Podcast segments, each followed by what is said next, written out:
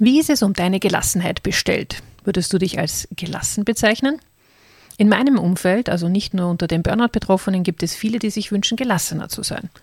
Denn sie fühlen sich sehr leicht getriggert oder sind schnell gestresst durch Einflüsse von außen und das sorgt für eine innere Unruhe, die so latent immer vorhanden ist.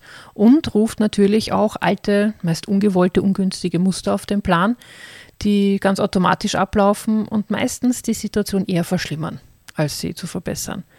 Mich hingegen erleben viele Menschen als gelassen oder zumindest recht entspannt. So schnell bringt mich in aller Regel auch nichts aus der Ruhe. Aber natürlich habe auch ich meine Triggerpunkte und fühle mich manchmal gestresst. Aber, und das ist eben das Schöne jetzt, äh, den Großteil meiner Zeit bin ich in dieser gelassenen Grundhaltung unterwegs und ich möchte gerne in der heutigen Podcast-Folge erzählen, wie ich dorthin gekommen bin. Also was meiner Erfahrung nach äh, notwendig ist, um gelassener zu sein. Viel Spaß beim Zuhören. Herzlich willkommen beim Stehaufweibchen Podcast, dem Podcast für Ausbrennerinnen. Mit spannenden Interviews, mit tollen Stehaufweibchen, alles rund um das Thema Burnout und Bohrhaut und wie du damit umgehen kannst, sowie Inspirationen und Anregungen rund um das Thema Achtsamkeit. Mein Name ist Susanne, das Stehaufweibchen, und ich freue mich, dass du dabei bist. Beginnen möchte ich gerne mit der Frage, was bedeutet eigentlich Gelassenheit? Ich habe die Erfahrung gemacht in meinen Coachings, dass viele diese Frage gar nicht so leicht für sich beantworten können. Vielen fällt es schwer, es in Worte zu fassen, wie sie sich selbst und ihren Alltag als gelassenere Person vorstellen. Könntest du die Frage beantworten, was Gelassenheit für dich bedeutet? Für mich bedeutet es auf jeden Fall, in meiner Mitte zu sein und äh, in mir zu ruhen, aus meiner Mitte heraus in Ruhe auf Einflüsse im Außen reagieren zu können und ja, wenn mir das gelingt, reagiere ich in aller Regel auch im Einklang mit meinen Werten und mit meiner Intuition. Das heißt, ähm, das passt irgendwie besser zu mir und, und, und zu dem, was mir wichtig ist. Es laufen also bewusst installierte Muster ab und weniger von diesen unbewussten, die ja meist sehr alt sind und eingefahrene Muster sind äh, und auf die wir halt in aller Regel gefühlt kaum Einfluss haben. Ich würde sagen, ich bin in diesem gelasseneren Zustand insgesamt wacher und bewusster in meiner Reaktion und deswegen würde ich sagen, ist das der bevorzugtere Zustand. Man könnte Gelassenheit natürlich auch mit Wurstigkeit, also mit Gleichgültigkeit gleichsetzen. Das habe ich auch schon gehört, das ist es aber eigentlich nicht, ja, weil wenn man nicht emotional, nicht empört und nicht lautstark reagiert, ist einem scheinbar alles egal. Hm, ja, kann man natürlich so sehen. Für mich persönlich ist das nicht so. Ich finde, ein gelassener Mensch lässt halt diese auftauchenden Emotionen, die natürlich auch bei ihm da sind, klar, natürlich da sein.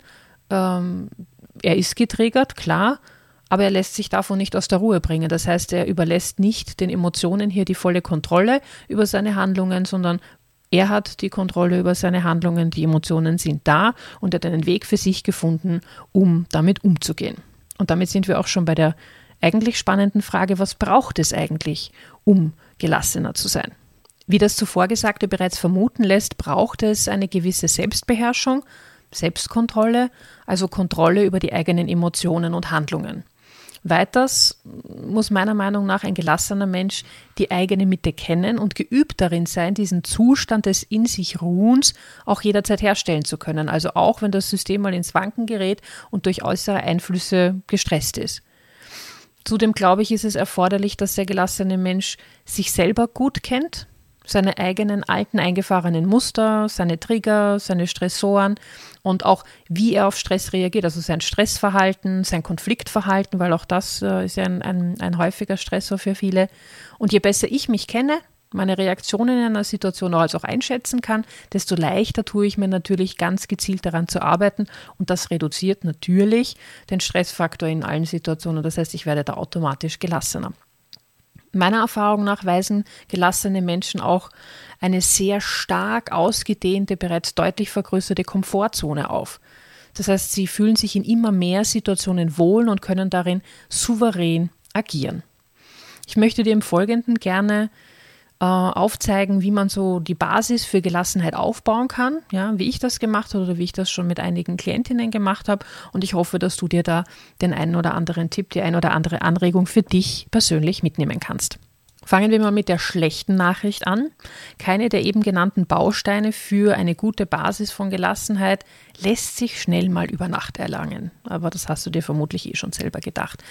Ähm, ähm, und auch die alleine, alleinige intellektuelle Auseinandersetzung mit dem Thema reicht nicht aus. Also man braucht wirklich Zeit und Engagement und muss da wirklich sich damit auseinandersetzen, mit sich, mit dem Thema auseinandersetzen.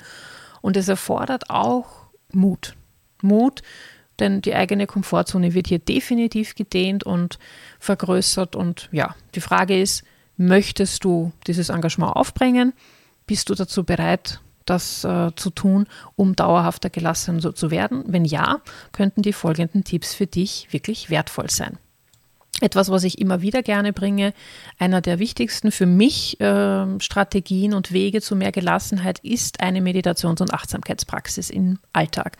Und das bedeutet jetzt nicht, dass du stundenlang irgendwie wie ein Yogi da sitzen musst im Schneidersitz und die stille Meditation äh, machen musst, sondern es geht darum, einen bewussteren, achtsameren Alltag zu haben. Das heißt, ähm, natürlich habe ich auch meine klassischen Meditationen, aber für mich ist zum Beispiel auch das Abwaschen etwas Meditatives oder das Kochen etwas Meditatives. Und viele meiner, meiner Arbeiten, die ich im Alltag verrichte, versuche ich so bewusst und achtsam wie möglich zu machen, um auch in diesem Flow eintauchen zu können, um einfach diese, ähm, diese Meditations, dieses Meditationsgefühl möglichst oft in meinem Tag zu haben. Wer das kennt aus eigener Erfahrung, wird wissen, dass das eine gewisse Ruhe ins System hineinbringt. Man ist im Hier und Jetzt, man ist einfach da und man ist voll da und das reduziert ganz automatisch den Stress, weil Stress bekommen wir eigentlich immer nur dann, wenn wir uns mit der Vergangenheit befassen oder mit der Zukunft. Das heißt, wenn wir dort verhaftet sind, wo wir eigentlich nichts ändern können, weil wir können weder die Vergangenheit verändern, noch können wir jetzt die Zukunft äh, verändern, sondern wir können jetzt etwas tun, um für die Zukunft vorzubauen, für die Zukunft etwas zu gestalten. Darum ist das hier und jetzt der entspannteste Zustand von allen. Und bei Meditation und Achtsamkeitspraxis im Alltag kann man das ganz, ganz wunderbar üben. Und was ich als echten Gamechanger erlebt habe, ist das ausgiebige Kauen. Also ich weiß nicht, wie dein Essverhalten ist, aber ich esse meistens viel zu schnell und habe viele, viele, viele, viele Jahre fast immer neben der Arbeit gegessen. Also wenn ich jetzt hier so sitzen würde, würde daneben mein Essen stehen und äh, ich würde so nebenbei ein bisschen was knabbern. Ähm, man kriegt das Essen auch überhaupt nicht wirklich mit. Ja, also wenn ich Glück hatte, wusste ich, was ich an dem Tag gegessen habe, aber wie es sich angefühlt hat, wie es gerochen hat, wie es geschmeckt hat, das hätte ich dir nicht mehr sagen können. Und ähm, ich habe dann während meiner Meditationsleiterausbildung das letzte Mal so richtig intensiv erleben dürfen, wie das ist, wenn man ganz bewusst nur isst und sonst nichts macht. Ganz bewusst nur isst. Also da hatten wir auch äh, Schweigezeit während dem Mittagessen und das war so spannend, ähm, was, was Essen für ein genussvolles Erlebnis sein kann. Ja? Und das ausgiebige Kauen ist ein Teil davon. Also mindestens äh, 33 Mal ist so mein, mein Credo.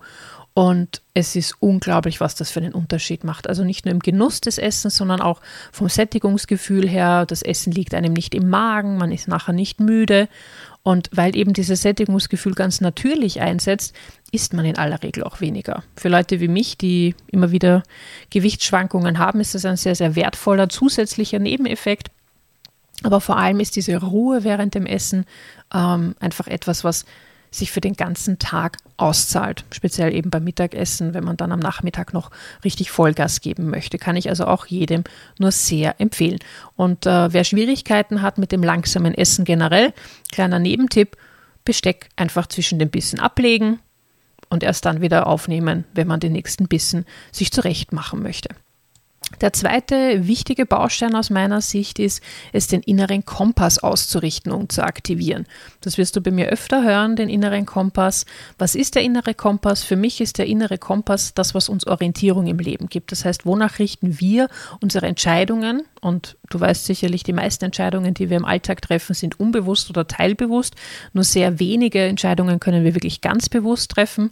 Das ist auch gut so, ja, weil so viel Hirnkapazität haben wir gar nicht. Unser Arbeitsspeicher im Hirn ist natürlich endlich, ja.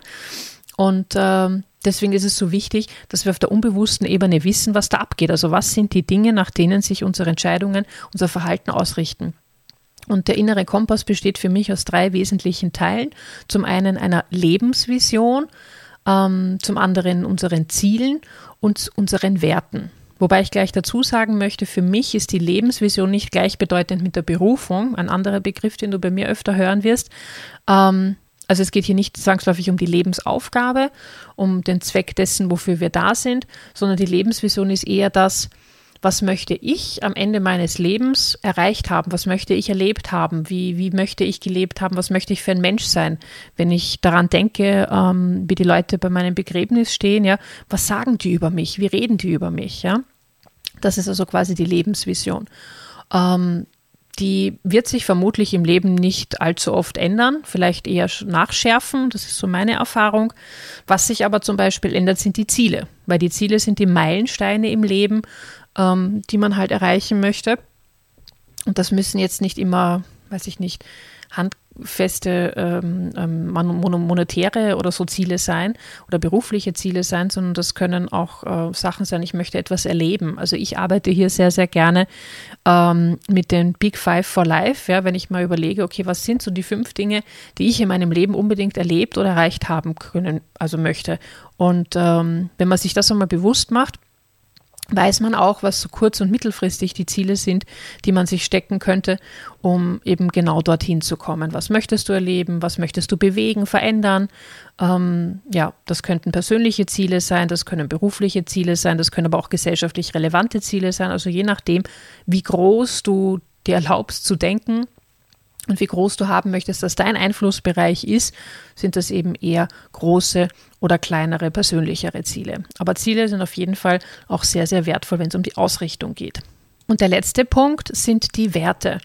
Ich habe die Erfahrung gemacht, dass die wenigsten Menschen wissen, wie ihr Wertesystem aussieht. Also sie kennen ihre wichtigsten Werte gar nicht. Sie wissen gar nicht, welche Werte dafür sorgen, wie sie sich fühlen, wie sie auf Situationen reagieren, ähm, wie, sie, ähm, wie sie Handlungen setzen. Und deswegen macht es Sinn, seine Werte immer wieder mal bewusst zu machen, denn Werte ändern sich im Laufe unseres Lebens und äh, passen sich immer wieder den Lebenssituationen, den Umständen an, auch unserem Reifegrad an, das was uns dem, was uns gerade wichtig ist. Als Beispiel, ähm, wenn ich krank bin, also als ich zum Beispiel meinen, meinen Burnout-Zusammenbruch hatte, hatte ich ganz andere Prioritäten als äh, dann ein paar Jahre später, als es mir wieder gut gegangen ist. Und äh, wenn man eine Beziehung zum Beispiel hat, hat man auch andere Prioritäten, als wenn man zum Beispiel Single ist. Oder wenn man ähm, Familie hat, ja, ist die Priorität auch eine ganz andere, als wenn man so wie ich zum Beispiel sich bewusst für ein Leben ohne Kinder entscheidet. Ja. Und deswegen Werte sind ganz, ganz wichtig. Und Werte helfen uns dabei, Entscheidungen zu treffen. Ähm, nicht nur bewusst, Entschuldigung, nicht nur bewusste Entscheidungen, sondern eben auch ähm, die unbewussten Entscheidungen. Und ja, sich die, die Werte bewusst zu machen, finde ich super. An der Stelle ein kurzer Hinweis. Ich habe vor, heuer noch einen Kurs herauszubringen, einen Online-Kurs in dem Fall, ähm, der dich anleitet, diesen inneren Kompass selber auszurichten und zu aktivieren. Wenn du gerne Bescheid bekommen möchtest, ja, wann dieser Kurs rauskommt, was der genau beinhaltet und wie das abläuft, dann melde dich am besten für meine Newsletter an über meine Homepage. Verlinke ich dir natürlich in den Show Notes, ähm, damit du hier als erstes davon erfährst und natürlich auch von den besonderen Treueangeboten der Community profitieren kannst. Der nächste Baustein. Kenne deine Triggerpunkte. Ich möchte an der Stelle einen meiner geschätzten Lehrer, den Veit Lindau, äh, erwähnen, der in diesem Zusammenhang ein tolles Buch und auch einen dazu passenden Online-Kurs entworfen hat, nämlich das Schattenwerk. Ich habe die Erfahrung gemacht, je mehr Schattenarbeit ich leiste, desto mehr ich weiß, was für unbewusste Anteile in mir aktiv sind, die eben dafür sorgen, dass diese Trigger im Außen in mir was tun können. Ja? Und zwar diese unbewussten Muster hervorrufen desto leichter tue ich mir. Also ich äh, betreibe sehr viel Schattenarbeit. In Dosen muss man dazu sagen, weil äh, irgendwann ist man auch müde davon und hat einfach mal die Schnauze von davon, äh, seine eigenen Schattenanteile zu integrieren. Aber diese Trigger betreffen immer unbewusste, ungewollte, verstoßene Anteile von uns, also Schattenanteile in uns. Und wenn wir uns denen widmen und dafür sorgen, dass die integriert werden, dann können Trigger im Außen nicht mehr so viel in unserem System an, an, an Wirbel anrichten Und das ist schon echt sehr, sehr, sehr, sehr befreiend. Also wenn du das Gefühl hast, ja, bei dir, da gibt es einige Trigger, denen du gerne ein bisschen auf den Zahn fühlen möchtest, dann möchte ich dir das Buch Schattenwerk vom Veit Lindau sehr ans Herz legen. Und wenn du sagst, okay, das Buch alleine reicht mir nicht, dann gerne den äh, Online-Kurs dazu, den du auf seiner Plattform Homodea findest. Ja, Fassen wir also kurz zusammen drei wichtige Bausteine. Einerseits die Meditations- und Achtsamkeitspraxis, um eben zu lernen, in diese Mitte zu kommen, äh, in diese Ruhe zu kommen und auch aus der Mitte heraus zu agieren, im Hier und Jetzt zu sein und nicht so sehr zu verhaftet in Vergangenheit und Zukunft, sondern da, wo wir jetzt wirklich etwas ausrichten können, weil das macht uns gelassener. Der innere Kompass, diesen Ausrichten und Aktivieren, sorgt dafür, dass wir auch im Unbewussten immer unseren Zielen, unseren Werten entsprechend agieren, unserer Vision entsprechend agieren. Und deswegen ist es so wichtig, sich damit auseinanderzusetzen. Warum macht uns das gelassener? Weil es uns Entscheidungen leichter macht. Ja, wenn wir klar fokussiert ausgerichtet sind, ja, dann brauchen wir nicht viel nachdenken, brauchen wir nicht viel grübeln, da sind die Zweifel einfach auch viel geringer vorhanden und das entspannt, das macht gelassener. Weil jetzt ist es ja oft so, wenn wir das nicht haben, wenn wir das nicht klar haben, ist halt viel der Punkt, ähm, dass eben diese Unruhe reinkommt, weil eine Ungewissheit, Zweifel da sind. Und das können wir damit verhindern. Ja, und die Triggerpunkte kennen bzw. Schattenarbeit machen, auch ganz, ganz wichtig, kann man natürlich auch äh, in einer Therapie machen oder bei einem psychosozialen Berater, einem Coach wie mir. Ähm, Schattenarbeit ist auf jeden Fall ein sehr, sehr spannendes Thema und sollte man sich auf jeden Fall anschauen, wenn man das Gefühl hat, starke oder mehrere Trigger zu haben, die einem wirklich das Leben im Moment schwer machen und dafür sorgen, dass Gelassenheit schwierig wird. Ja, wenn du das nach und nach in deinem Alltag integrierst, wirst du ganz automatisch immer gelassener. Wie gesagt, das geht nicht über Nacht, das ist ein Prozess, aber ich kann dir versichern, dass du relativ schnell merken wirst, wenn du an diesen Baustellen arbeitest, wenn du das in deinen Alltag integrierst, wie du nach und nach immer mehr Selbstsicherheit bekommst, deine Komfortzone erweiterst und damit deine Gelassenheit erhöhst. Ich hoffe, da war was Brauchbares für dich heute dabei. Darfst mir gerne auch Feedback geben und mir von deinen Erfahrungen erzählen mit dem Thema Gelassenheit. Wie immer auf Social Media findest du einen Post zu meiner Podcast-Folge. Da kannst du gerne einen Kommentar hinterlassen. Ansonsten freue ich mich auch über Bewertungen von dem Podcast. Und wenn er dir gefallen hat, abonnieren gerne. Dann hören wir uns nämlich nächste Woche wieder mit einem spannenden Thema. Tschüssi!